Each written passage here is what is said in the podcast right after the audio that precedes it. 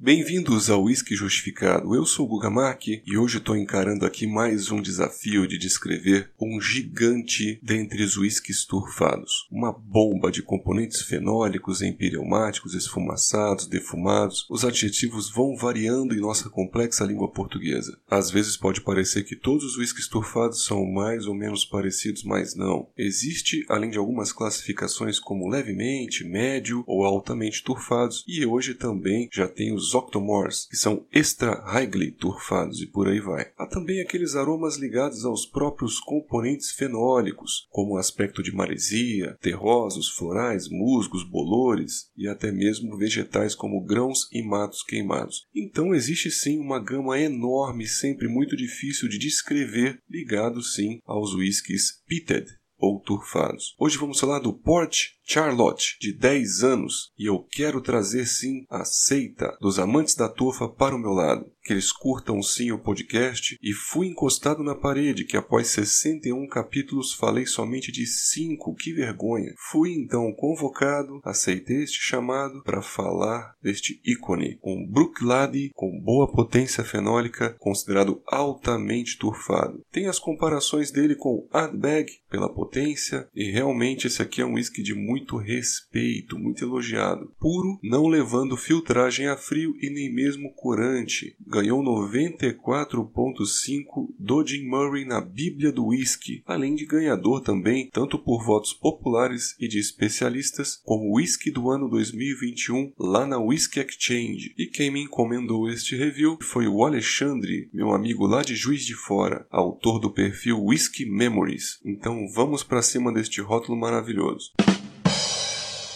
Atualmente, a produção de álcool em Ayla é uma coisa fantástica. A Balmore tem capacidade de 2 milhões de litros ao ano, a Ardbeg 2 milhões e 400 e a Brooklade, que é a destilaria em questão, produz 1 milhão e 500 mil litros de álcool ao ano. Então ele contrasta bastante sim com as outras destilarias e reserva metade da sua produção para os não turfados, sobrando então 40% para os Port Charlotte com 40 ppm em potência fenólica e também 10% para os Octomores, que trazem aí suas várias versões que variam desde 80 até 200 ppm, ou seja, a média das edições é de 120 ppm, sendo três vezes mais turfados do que o Port Charlotte. Este é um whisky com uma maturação de 10 anos que vem para competir com os outros famosos como o Ardbeg e o Lafroig tem e foi lançada essa versão em 2018. E 10 é um tempo muito interessante onde a turfa começa seu equilíbrio equilíbrio. A gente sabe que o envelhecimento e a maturação longa às vezes acalma a turfa, deixando ela muito fraca, às vezes mais arredondada, mas a destilaria colocando essa idade de 10 anos, já sabemos a intenção dela. No próprio site ela já mostra isso, falando que quer sim um equilíbrio entre o spirit, os fenóis e a madeira. O perfil de maturação deste whisky é bem interessante. Ele leva um quarto dos barris ex-vínicos,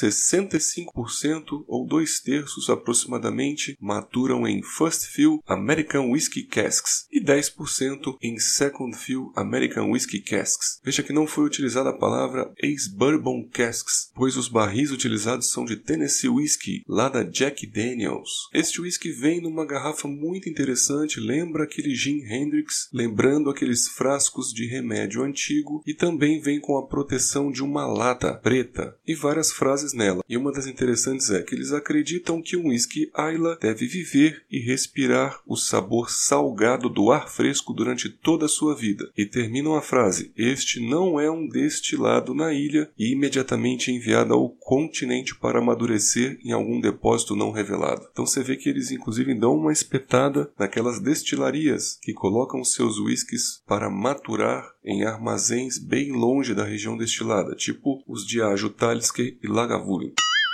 Vamos falar da degustação do whisky então. Seu aspecto geral é um whisky bastante turfado, mas muito equilibrado, respeitando este tripé: turfa, o destilado e os aromas da madeira.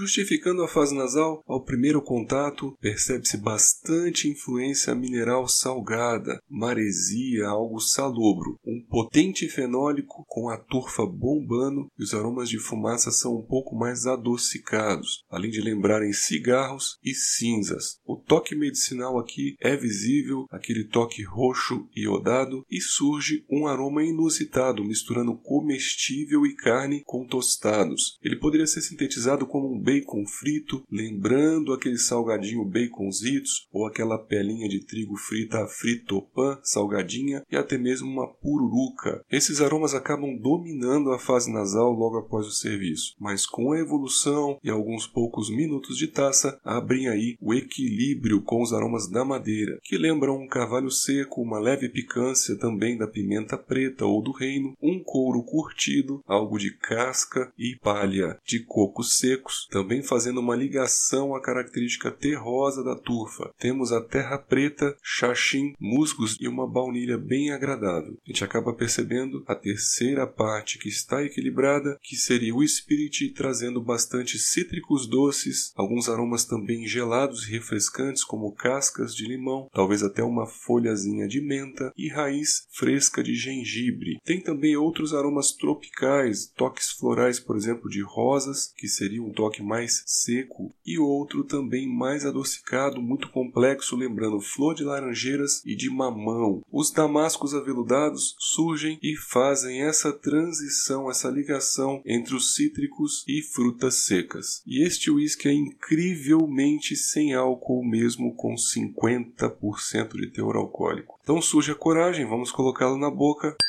Slantia. E a fase bucal traz pra gente uma percepção de muito potente encorpado. Ele é ácido, salivante, além de também cítrico e doce. Aquele calor de boca da presença alcoólica que vem daquela vasodilatação é incrível. Uma sensação de volatilidade, como se a boca enchesse de fumaça e álcool, dando a impressão até sufocante para este primeiro contato, pedindo logo para você deglutir. Mas segurando um pouquinho na boca, sobre a língua, ocorre aquele aquele efeito anestesiante, vem aquela enxurrada de salivação e a diluição do uísque vai ocorrendo e vem uma liberação de sabores e aromas bem adocicados, maltosos, com coco, pimenta, humus, terra preta, mas o dulçor vai diminuindo a cada gole, deixando sempre um residual e uma sensação salgada. A persistência gustativa é bem alta, sempre lembrando aí o carvalho e a turfa, e após algumas bebericadas, você não sai inteiro dessa brincadeira. Eu, por exemplo, que tenho um estômago um pouco mais sensível, porque ele é muito ácido, bem digestivo e tem sim aquela capacidade de irritar as mucosas gástricas devido ao seu alto teor alcoólico.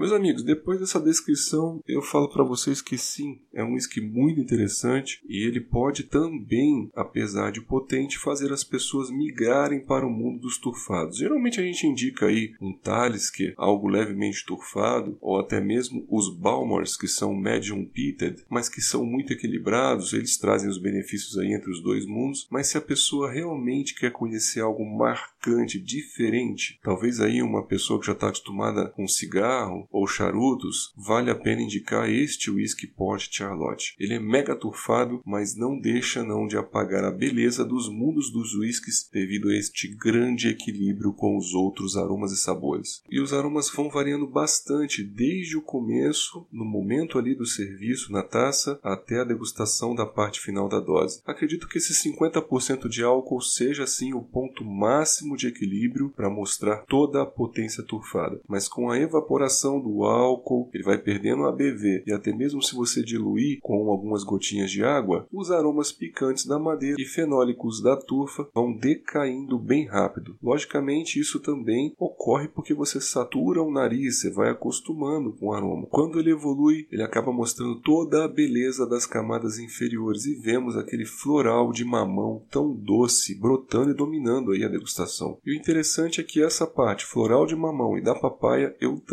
percebi lá no Classic Lade. Então eu dou uma nota para ele de 4 estrelas de um total de 5, uma nota bem alta. A comparação que sempre fica aí é entre ele e o Hardbag. Eu já antecipo que o Hardbag já foi um dos meus preferidos de Isla. E se eu fosse abrir outra garrafa para comparar, seria a minha sexta. Então eu vou ficar na minha e vocês vão ter que esperar. Oh, Então, meus amigos, é um prazer estar aqui com vocês. Espero que vocês tenham gostado do capítulo. Eu vou sim voltar a falar de turfa muito brevemente. E lembro a todos que estou no Instagram para eventuais dúvidas ou sugestões. Qualquer coisa, manda o direct. Um grande abraço e até o próximo Whisky Justificado.